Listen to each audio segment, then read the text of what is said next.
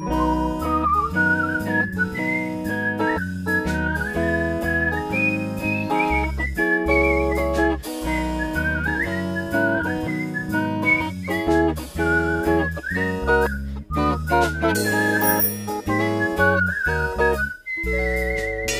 Campus-Spezialisten. Herzlich willkommen zum Podcast Die Campus-Spezialisten.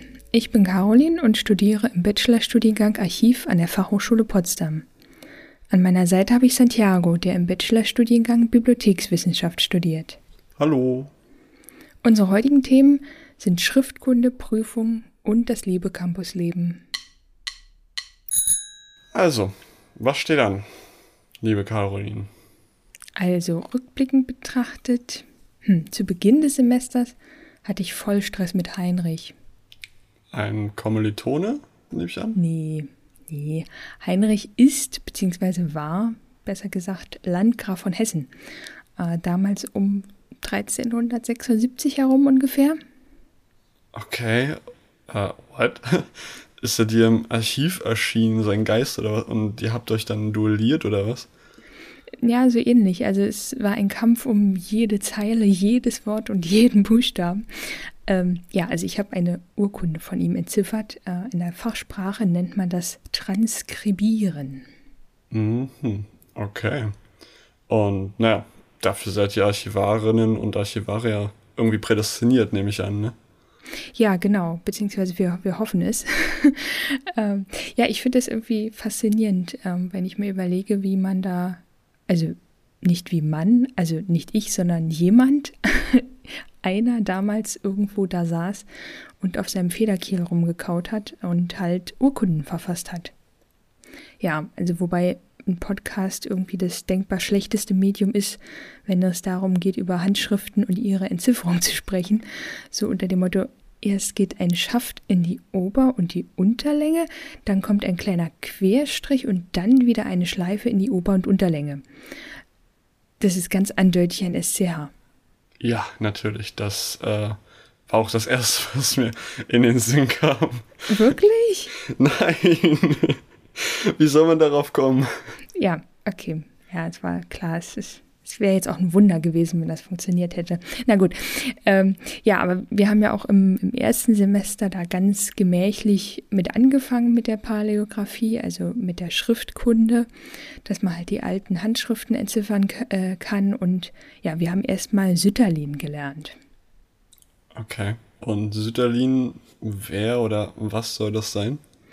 Es war tatsächlich ein Wer, also Ludwig Sütterlin ähm, so hieß der Mann, der hat sich diese Schrift ausgedacht, ähm, wobei ausgedacht oder ausdenken jetzt nicht so ganz hinhaut. Um, damals, Anfang des 20. Jahrhunderts, ähm, schrieb man eigentlich Kurrent. Das leitet sich irgendwo aus dem Lateinischen her, ähm, curare, currentus, currentia oder wie auch immer, äh, für laufend. Und ähm, in der preußischen Verwaltung, da war man schon länger auf den Geschmack gekommen, sehr viel zu schreiben ähm, und natürlich alles mit der Hand, ohne Schreibmaschine. Und dann musste natürlich auch die Schrift mithalten, dass man schnell und flüssig möglichst viel schreiben konnte. Aber um das als Kind schreiben zu lernen, war das tatsächlich nicht optimal. Ja, und deshalb ähm, hat sich eben dieser Herr Sütterlin daran gemacht, eine vereinfachte bzw. standardisierte Schrift zu entwerfen, die alle Schülerinnen und Schüler schreiben können sollten. Ähm, ja, ähnlich wie heute die Schulausgangsschrift, wo halt alle diese Form lernen und danach schreibt jeder, was er will, nehme ich an. Ja, Genau, also irgendwie ja. Dann ent entwickelt man ja im Grunde seine persönliche Handschrift nach ähm, Gusto sozusagen. Ja. Hm. Leuchtet ein. Ist wie Autofahren, das lernt man auch zweimal. also, ähm, ich habe sie gerade offen. Ich schaue mir gerade so eine Übersicht von Süderlin-Alphabet an. Also, irgendwie crazy. Ich kann nicht erkennen, was da was sein soll. Also die einzelnen Buchstaben, das ist irgendwie fernab von dem Alphabet, das ich heute kennengelernt habe. Also aus damaliger Sicht, wenn man es jetzt mit Kurrent vergleicht, dann war es eigentlich gar nicht so weit weg. Also die Unterschiede zwischen Sütterlin und Kurrent sind gar nicht so wahnsinnig groß.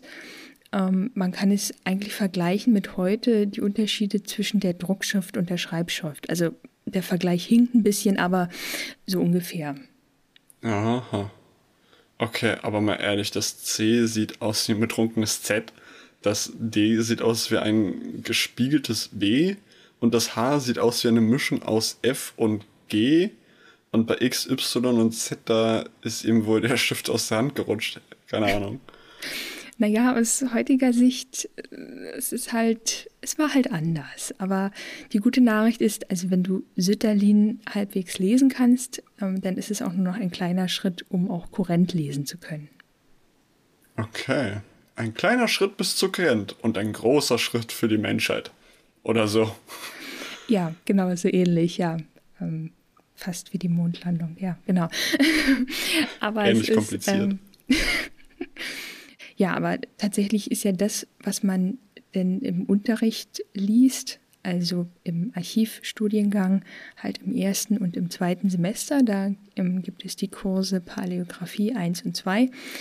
Und da liest man halt natürlich verschiedenste Arten von Texten mit Söderlin und mit Kurrent. Und natürlich ist es auch ein Tick schwieriger als das, was schlussendlich halt in der Klausur drankommt. Mhm. Und die hast du jetzt geschrieben, diese Klausur? Nee, nee, die war ja schon im zweiten Semester dran. Ähm, die Klausur, die ich jetzt geschrieben habe, also da, wo Heinrich auch so ein bisschen mit reinspielt, das war ähm, das Wahlmodul Handschriften vor 1800, Diplomatik und Chronologie ähm, aus dem sechsten Semester. Du bist doch aber erst im vierten Semester. Ja, ich weiß. okay, wie, wie kommst du denn, dass du jetzt schon diese Klausur schreibst oder dieses Fach hast? Ähm, ja, ich bin halt da, also es ist halt, es ist irgendwie mein Lieblingsfach und ich kann nicht so wirklich genug davon kriegen und deshalb habe ich einfach das vorgezogen, ja. Okay, cool.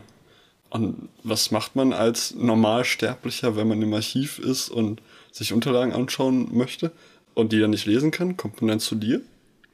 Genau, genau. Dann wendet man sich vertrauensvoll an mich, beziehungsweise die Archivarinnen und Archivare, die halt vor Ort sind.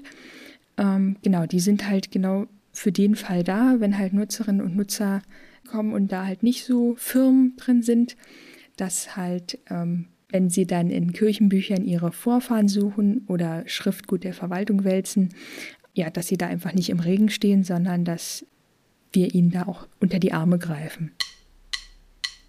Dann kommen wir doch mal zu einem Thema, das das ganze erste Semester ausgemacht hat. Wir haben es ja gerade schon ein bisschen erläutert.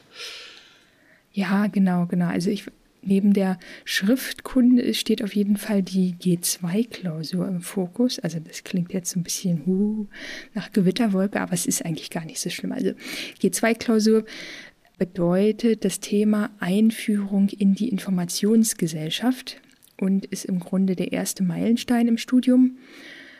Und für euch zur Info, also G2 ist die Modulbezeichnung und das G steht in diesem Fall für Grundlagen. Äh, eigentlich ganz einfach, also G für Grundlagen. Und in dieser G2-Klausur gibt es halt drei Teilmodule. Dafür gibt es auch jeweils drei unterschiedliche Vorlesungen, die sich an den jeweiligen Studiengängen bei uns im Fachbereich orientieren. Also wir haben ja drei an der Zahl, Archiv, Bibliothekswissenschaft und Information und Datenmanagement. Dazu muss man aber dazu sagen, dass wir eine etwas andere Klausur hatten als die, die ihr schreiben werdet. Wir hatten damals fünf Teilmodule, die gleichzeitig in der Klausur abgefragt wurden. Ihr hingegen habt nur die benannten drei Teilmodule in der Klausur dafür später an anderer Stelle eine weitere Klausur, welche dann diesen zweiten Teil halt darstellt und die anderen Teilmodule beinhaltet. Es hat sich also nur etwas verschoben, der Inhalt ist aber im Grunde genommen der gleiche geblieben. Genau, ja, das Tolle daran ist eigentlich, dass man ähm, ja gleich zu Beginn des Studiums im Grunde bei jedem Fach mal reinschnuppert und halt die Grundlagen mitbekommen kann. Das finde ich eigentlich immer auch sehr wichtig, dass man nicht nur sein eigenes Süppchen kocht, sondern auch über besagten Tellerrand schaut. Genau, und die drei Teilbereiche werden dann halt in einer Klausur abgefragt. Die müsste, glaube ich, 90 Minuten dauern. Ja, da muss man sich dann auch erstmal dran gewöhnen und gutes Zeitmanagement haben, dass einem nach hinten raus denn nicht die Zeit wegrennt. Oh ja, kann ich bestätigen. Eine Uhr ist recht hilfreich. man schaut ja sonst immer auf Smartphone oder so, aber das geht in der Prüfung natürlich nicht. Ihr könnt aber als Orientierung im Hinterkopf behalten, dass eine normale Vorlesung oder ein Seminar immer mindestens 90 Minuten geht. Das kann euch die Sache etwas einfacher machen, wenn ihr dafür ein Gefühl bekommen habt. Ja, und wenn die Klausur dann vorbei ist, dann beginnt das Campusleben. und wie oft und weitreichend es doch stereotypisiert wird. Immer wieder hört man, dass man ein Teil von etwas wird und den Campus erlebt und mitgestaltet. Vor allem in den Filmen und Serien aus den USA werden ganz bestimmte Schubladen aufgemacht, die wir alle mit Sicherheit zu Genüge kennen. Äh, mit der Quintessenz, lass mich raten, alle machen Party. Richtig. ich finde es immer wieder witzig, wie hartnäckig sich dieses Klischee hält. Es ist, ähm, ja, unglaublich. Während meines ersten Studiums hatte ich ein paar Kommilitonen und Kommilitoninnen, die gerne und beinahe regelmäßig in die Disco gegangen sind, ähm, auch während der Woche. Und wir als Jahrgang haben die eine oder andere Feier auch besucht, die Erstsemesterfeier zum Beispiel. Aber darüber hinaus war da eigentlich nie groß was los. Und das, obwohl wir in Berlin waren. Okay. Ja, ich kann da ähnlich schlecht mithalten. Ähm, mein Erststudium hat in einem Bürogebäude an der Friedrichstraße stattgefunden. Da war nichts mit Campus und nichts mit Campusparty. Und ja, ich weiß nicht, also meine Kommilitoninnen und Kommilitonen wussten schon, wo sie dahin mussten, in die Clubs und wie auch immer. Und ähm, ja, die haben das dann halt betrieben. Ja, auch, ja, genau, sie haben das, sie haben das betrieben im, im fast professionellen Stil, das Feiern, genau. Sehr gut. Also ich war da in einer ähnlichen Situation, aber bei meinem Studium hier an der FH dachte ich mir so, okay, jetzt mache ich es anders. Jetzt, jetzt will ich nicht das Klischee bedienen oder vielleicht doch. okay. Ja, also ich weiß nicht, ich erfülle, glaube ich, auch immer so ein Klischee, weil ich irgendwie früher oder später immer in der Bibliothek lande. Äh, wobei das jetzt auch so klingt, als würde ich irgendwie in meiner Lieblingskneipe landen, nach der Vorlesung oder so. Aber du musst doch auch das Campusleben in Anspruch nehmen, also nicht nur lernen. Naja, habe ich ja. Also ich habe halt den Campus in Anspruch genommen und du hast halt gelebt. Aber hallo, ich habe, wie es sich für einen Studenten des Informationszeitalters gehörte, richtig Party gemacht. Äh, ja, das nehme ich dir jetzt nicht ganz so doll ab. Ja, habe ich auch nicht. ich bin hin und wieder ins Haus 17 gegangen. Dort ist der studentische Club der Fachhochschule Potsdam, der sich Casino nennt. Hier habe ich dann hin und wieder mal Dart und Billard gespielt und bin mit meinen Kommilitonen da hingegangen, um zu chillen. Aber ansonsten, ja, war ich eigentlich immer schnell zu Hause. So, und mit dieser herben Enttäuschung sind wir wieder am Ende angelangt. Und die Essenz dieser Folge? Also auf jeden Fall ganz wichtig, Sütterlin ist nicht so schlimm, wie Santiago behauptet. Ähm, Uhren nicht vergessen sind wichtig für die Klausuren und wir sind irgendwie eindeutig die falschen Ansprechpartner, wenn es ums Feiern geht. Aber im Casino kann man doch ganz gut abhängen. Ja, ich glaube, das fasst es ganz gut zusammen. Ja. In der nächsten Folge beschäftigen wir uns dann mit dem mehr oder weniger reibungslosen Übergang vom Präsenzstudium in die Online-Lehre. Wir geben euch einen Überblick über die Wahlpflichtfächer und gehen dann wirklich auf die Besonderheit des Seminarformats Werkstatt ein. Wenn es euch gefallen hat, gebt uns gerne 5 Sterne, dort wo ihr Podcasts hört und abonniert den Podcast. Und Podcasts. Und wenn wir heute nicht alle eure Fragen zum Studieren an der FH Potsdam beantworten konnten oder ihr noch ganz andere Fragen habt, schreibt uns gerne an campusspezialisten.fh-potsdam.de und dann beantworten wir die Fragen hier im Podcast. Also, das war's von uns an dieser Stelle. Bis zum nächsten Mal. Auf Wiederhören. Auf Wiederhören. Das war ein Podcast der Campus-Spezialisten der Fachhochschule Potsdam. Produktion und Realisation, zentrale Studienberatung der Fachhochschule Potsdam, Johann Frederik Paul und Zoe Rahnfeld. Redaktion, Caroline Schulze-Ehrenfeld und Santiago Pietrek. Artwork, Lucy Herting.